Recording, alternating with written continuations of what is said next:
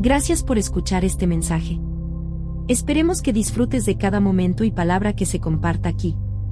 Para mantenerte al tanto de todo en Iglesia Lugar de Sanidad, visite nuestra página web, esaiglesia.com.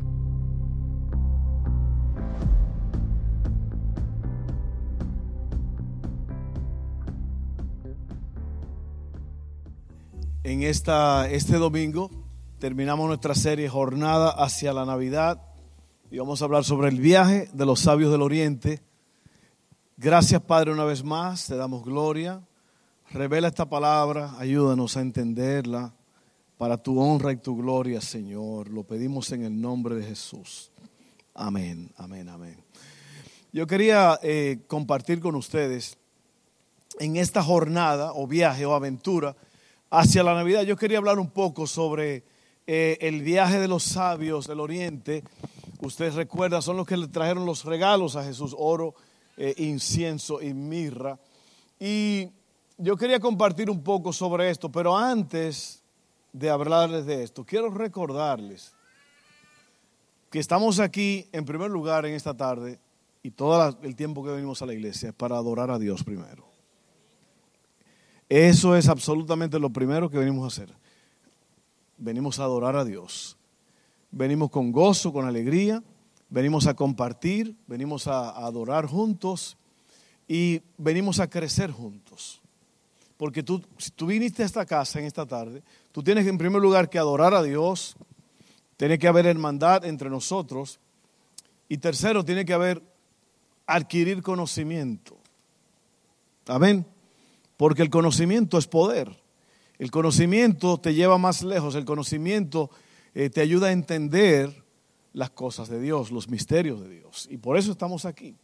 Y miren, hermanos queridos, esto no trabaja a menos que usted ame a Dios. Porque Cristo dijo, si me aman, guardarán mis mandamientos. Entonces hay personas que están divagando. Ahora mismo hay personas aquí que están en el limbo. Perdone que lo diga, pero es una realidad. Hay personas aquí que usted tiene tiempo en la iglesia, pero usted no sabe quién es Dios. Usted anda todavía en las cosas del mundo. Usted anda divagando, usted anda participando en las cosas del mundo. Eso es verdad, porque yo lo sé. Amén. Entonces, uno de los desafíos de un pastor es decir la verdad. Porque a veces mucha gente no dice la verdad porque quieren ser aceptados y amados. Pero es un padre verdadero, una madre que te dicen la verdad porque te quieren encaminar en el buen camino. Amén. Entonces, Cristo confrontó a la gente siempre. La palabra de Cristo casi todas eran de confrontación. Porque la gente, mira, una de las cosas que Cristo dice en Juan 3, él dice, y esta es la condenación, que la luz vino al mundo, pero los hombres amaron más las tinieblas, la oscuridad que la luz. Y eso sigue pasando. Muchas personas vienen a la iglesia para pasar un rato, para a lo mejor impresionar a papá y a mamá que fui a la iglesia, ya fui, pero, pero mira, todo se trata de cuánto tú amas a Dios. Si tú amas a Dios, tú vas a orar, vas a leer la palabra, vas a testificar, vas a adorar. Si no le amas, vas a vivir una vida básicamente monótona y trágica. Pero en este día yo quiero predicarles a los que aman a Dios. Y si usted está en el limbo, como le dije hace un rato, si usted está en el valle de la decisión, es tiempo hoy de que usted se ponga las pilas porque el tiempo de Dios se está acabando. El tiempo que Dios ha dado se está acabando. Yo no sé si usted lo sabe, pero la Biblia promete que Jesucristo viene en cualquier momento. El cielo se va a abrir, hermanos, y el Hijo del Hombre vendrá otra vez. Él va a venir en cualquier momento. Este evento, la venida de Cristo, es un evento que se hizo así. Cristo dijo, nadie sabe el día ni la hora será como ladrón en la noche, cuando nadie lo está esperando, va a venir el Señor. Y eso lo que hace es que prepara hace que la persona se prepare para que esté lista para el retorno, porque cuando usted sabe que el ladrón viene, usted se prepara. Amén. Así que en esta tarde yo les insto a ustedes, les animo que usted viva preparado porque Cristo viene pronto. Hoy estamos celebrando la venida de Cristo como un bebé, pero pronto Él viene en gloria como el Rey de Reyes y Señor de Señores. Amén. Así que piensen eso por un momento. Eso es lo que me mueve a mí a diario. A buscarlo, a amarlo, a entregarme, a dejar las cosas que yo hacía antes. Amén. El viaje de los sabios del Oriente. Vamos a leer esto rápido yo voy a dar una pequeña explicación. Mateo 2, 1 al 12. Oiga bien que la palabra de Dios es autoexplicativa. ¿eh? No hay que, mire, usted, usted, se mete a internet ahora un montón de gente que, que te dan una, una verborrea de cosas que no están en la Biblia. Yo prefiero quedarme ahí con el texto, ¿ok? Hay algunas cosas que uno puede explicar y todo, pero dice así, Mateo 2, 1 al 12.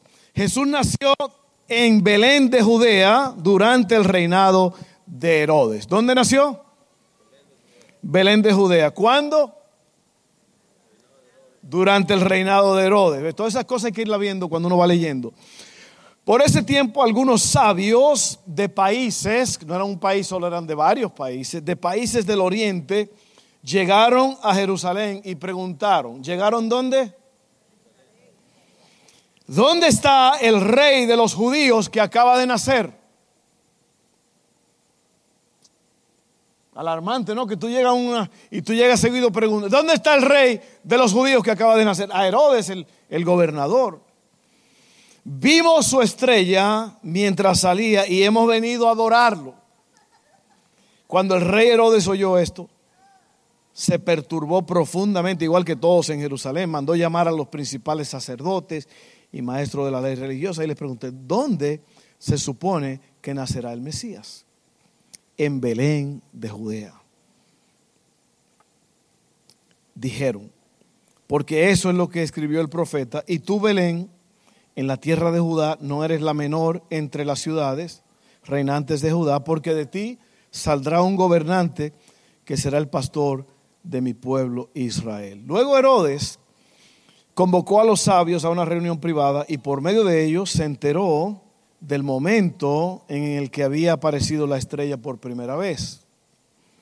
Entonces les dijo, vayan a Belén y busquen al niño con esmero cuando lo encuentren, vuelvan y díganme todo, y díganme dónde está para que yo también vaya y lo adore. Después de esa reunión, los sabios siguieron su camino y la estrella que habían visto en el oriente los guió hasta Belén. Iba delante de ellos y se detuvo sobre el lugar donde estaba el niño. Cuando vieron la estrella, se llenaron de alegría. Entraron en la casa y vieron al niño con su madre María y se inclinaron y lo adoraron. Luego abrieron sus cofres de tesoro y le dieron regalos de oro, incienso y mirra. Cuando llegó el momento de irse, volvieron a su tierra por otro camino, ya que Dios les advirtió en un sueño que no regresaran a Herodes. Eh, eh, muchas cosas hay ahí en esta historia que podemos ver. Si usted la lee despacio, usted se va a dar cuenta de, de muchas verdades de lo que pasó. Esta estrella que ellos seguían salió en el lugar donde ellos estaban. Y se cree que el lugar de donde ellos vienen, Mesopotamia, Siria, todo eso por allá, era, estaba como a 400, a 400 millas de distancia a Jerusalén. Se cree que viajando de noche se tomaría como un mes para llegar desde donde ellos venían a este lugar a ver el evento más grande de la historia, que era el nacimiento del Hijo de Dios. Y ellos ven esa estrella y la siguen. Y la Biblia no, no especifica, era una estrella, era un astro luminoso que los estaba guiando. Ahora, estos hombres que algunas versiones más antiguas le llaman magos, me gusta más la traducción sabios, porque eran sabios, hombres sabios. Algo muy importante que se debe notar aquí es que la palabra astrólogo hoy día son personas que estudian los astros para asuntos como de hechicería, astrología, todas esas cosas. Estos hombres en ese tiempo había una combinación de astrología con astronomía. Ellos estudiaban los, los seres, los, cuerpos celestes, luminosos. ¿okay? Entonces es muy importante porque de donde viene esta gente, de donde ellos vienen, en esa región ya se había profetizado. El profeta Balaam lo, dijo, se levantará cetro de Israel, una estrella. Luego, Daniel, que es un, un, un joven israelita que vivió bajo cuatro reinos en Babilonia, Recuérdese que a él lo hicieron el jefe de los astrólogos. Y se cree que toda esa revelación y todo eso fue Daniel que le enseñó a esta gente y se lo fueron pasando a los otros astrónomos que venían. So, todo ese, ese tiempo de esa profecía, todo eso ya ellos lo sabían porque se le había enseñado y se había profetizado. Y ellos llegaron, estos hombres estudiaban, estos hombres indagaban, estos hombres estaban en serio con encontrar al rey de los judíos que iban a ser en tal sitio, en tal temporada. Y llegaron. Pero llegaron cerca, llegaron cerca de Belén y parece como que hubo ahí una, no sé, llegaron, preguntaron.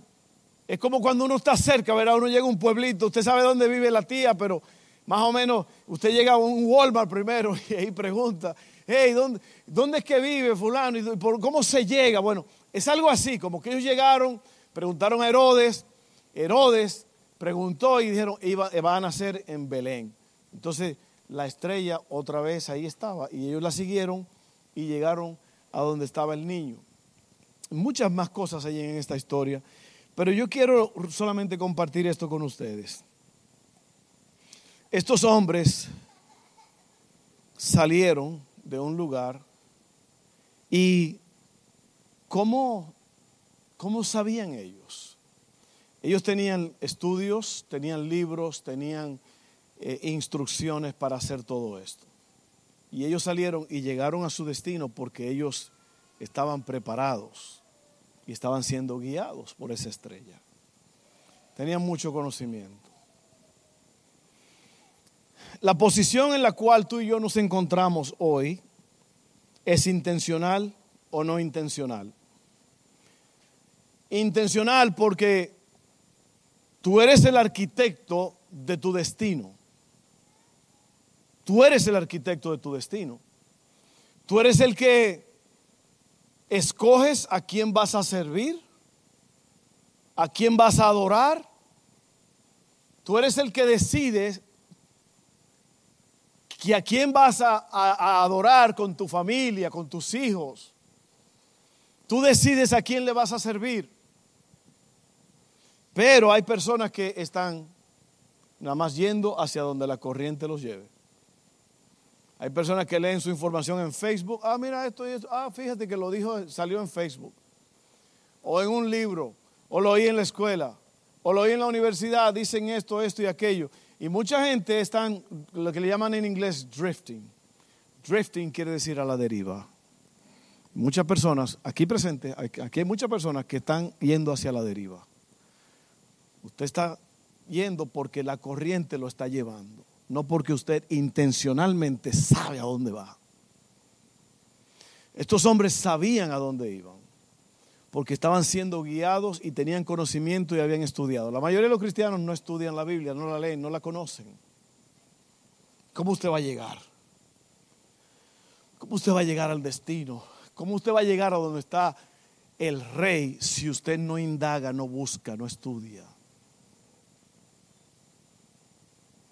Tiene tiempo para muchas otras cosas, pero usted no estudia.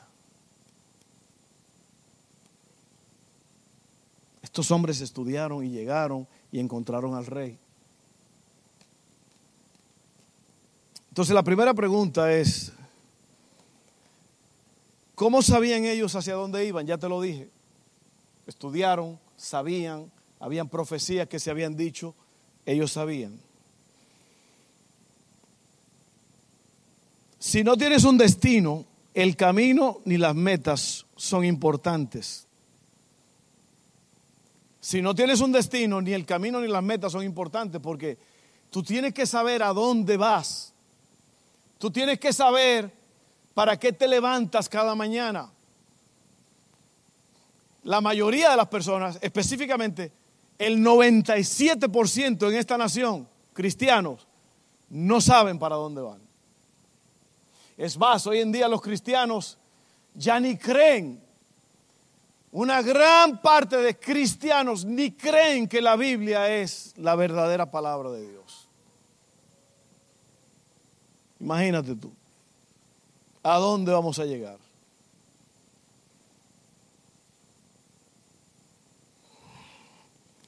Número dos, ¿hacia dónde vas? ¿Hacia dónde vas tú? Hay un, mensaje que yo predigo que se llama Con rumbo y destino. Y yo te pregunto a ti, ¿hacia dónde tú vas hoy? Cuando tú te levantes mañana en la mañana, tú tienes un plan, tú, tú sabes lo que vas a hacer, tú sabes para qué tú vives, tú sabes por qué estás respirando. Porque mucha gente vive porque nada más están respirando, pero tú tienes que saber por qué estás respirando. Nosotros respiramos para darle gloria al Rey de Reyes y Señor de Señores. Nosotros vivimos para el rey, nosotros vivimos para avanzar el reino de los cielos. Ese es mi trabajo, ese es tu trabajo. Si tú eres cristiano, tu propósito cada día es darle gloria a Dios con tus palabras y con tus acciones. La Biblia dice, todo lo que hagan, sea de palabra o de hecho, háganlo para el Señor y no los hombres. ¿Para qué te vas a levantar mañana? ¿Para qué estás viviendo? ¿Para qué es tu dinero? Lo que tú ganas, ¿para qué es? ¿Qué planes tienes? ¿Hacia dónde vas? ¿Hacia dónde vas? Hay personas que van directo al precipicio y ni se dan cuenta. Usted ha visto en la película, ¿no? Que se está yendo el, el, barco, está en el río y están las cataratas, ¿no? Y ellos ni saben que se van a ir por las cataratas. Así hay personas. Porque mira, si tú no estás preparado, si tú no sabes para dónde vas, si tú no sabes a quién le estás sirviendo, tú no sabes lo que va a pasar en el próximo momento y un evento te puede desgraciar la vida. Un evento una situación, un problema, una crisis. Sin embargo, si tú le amas a Dios y le sirves, si tú sabes que tú tienes rumbo y dirección, eso te va a mantener en el camino. Caminando firme, caminando fuerte. Mi matrimonio tiene que tener propósito. Mi vida personal tiene que tener propósito. Mi familia tiene que tener propósito. Mi trabajo. Yo no voy a un trabajo nada más para hacer a un fulano rico o para esto, para aquello. No, no, yo trabajo para el rey. Yo trabajo para el rey y nada más que eh, me dieron ese trabajo y yo lo estoy haciendo, pero en realidad yo no estoy trabajando para esa gente, yo trabajo para Dios. Todo lo que hagan, sea de palabra o de hecho, háganlo para el Señor. Y por último, tienes personas que van contigo para que te ayuden.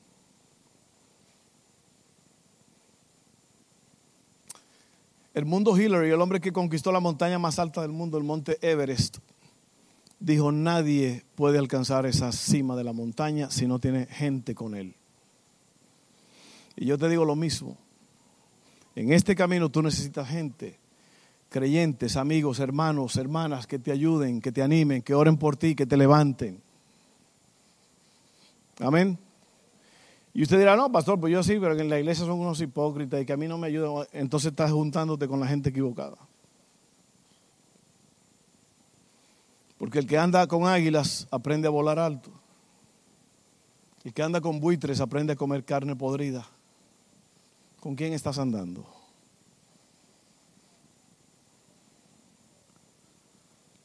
Bueno, tienes personas que van contigo en el viaje. Y sabe que ellos trajeron tres regalos y si se creen que eran varios, por eso te digo que cuánto, con quién estás viajando tú, porque eh, e, eran más de dos, porque dice trajeron, ellos trajeron, es decir, que eran más de dos. Trajeron oro, incienso y mirra. El oro, e, esos regalos no eran cualquier cosa, tenían un plan específico. El oro es símbolo de realeza, de que venían a adorar a un rey, y el oro representa adoración a un rey, veneración a un rey. El incienso representa la deidad de Jesús, de que es Dios. Y el incienso se usa para adorar a Dios, a los dioses, en general, no los, paganos. Pero ellos trajeron incienso porque reconocían que no era solamente el rey, pero también era Dios. Según Isaías, su nombre se llamará admirable, Dios fuerte, Padre eterno, príncipe de paz. Amén, todo eso para ti. Mirra era lo que se le ofrecía a los muertos, porque él iba a morir y dar su vida por toda la humanidad. Y ellos sabían ya de antemano que él era rey, que él era Dios y que iba a ser crucificado por todos nosotros. Esos son los regalos que le dieron a Él. ¿Qué le estás dando tú a Dios? ¿Qué le estás dando tú a Dios? Las sobritas. Hermano mío, hermana mía, Dios tiene que ser tu respirar, tu levantarte, tu vivir durante el día, tu acostarte, levantarte. Dios tiene que ser todo para ti. Y no es una exageración, no eres un fanático, simplemente eres un verdadero adorador cuando tú vives para Él. Así que, ¿hacia dónde vas? Pregúntate a ti mismo. ¿Hacia dónde vas? ¿Y quién está contigo en este viaje? Ese refrán que dice, dime con quién andas y te diré quién eres, eso no se inventó por cualquier cosa. Ese refrán se inventó o, salió, porque en verdad tú eres con lo que tú te juntas. Tú eres con quien tú te juntas. Una vez me dijo una persona, no, pastor, usted no puede decir eso porque bla, bla, bla. Esa persona trajo gente a su casa que le arruinaron la vida. Porque tú te conviertes, te lo dije, si tú andas con águilas aprendes a volar alto. Si andas con buitres, ¿qué comen los buitres? Y los buitres son tan locos que ellos, ellos no solamente comen carne podrida, pero si algo está vivo, ellos esperan hasta que se muera para comérselo. ¿Lo han visto? ¿Usted no ha visto los buitres? Los, ¿Cómo le dicen eh, en México? ¿Cómo que le dicen? Samuro, ¿cómo le dicen en México? Sopilote. Un samuro, buitre. Yo oí una vez que un, un tejano que dijo Mexican chicken, le dicen.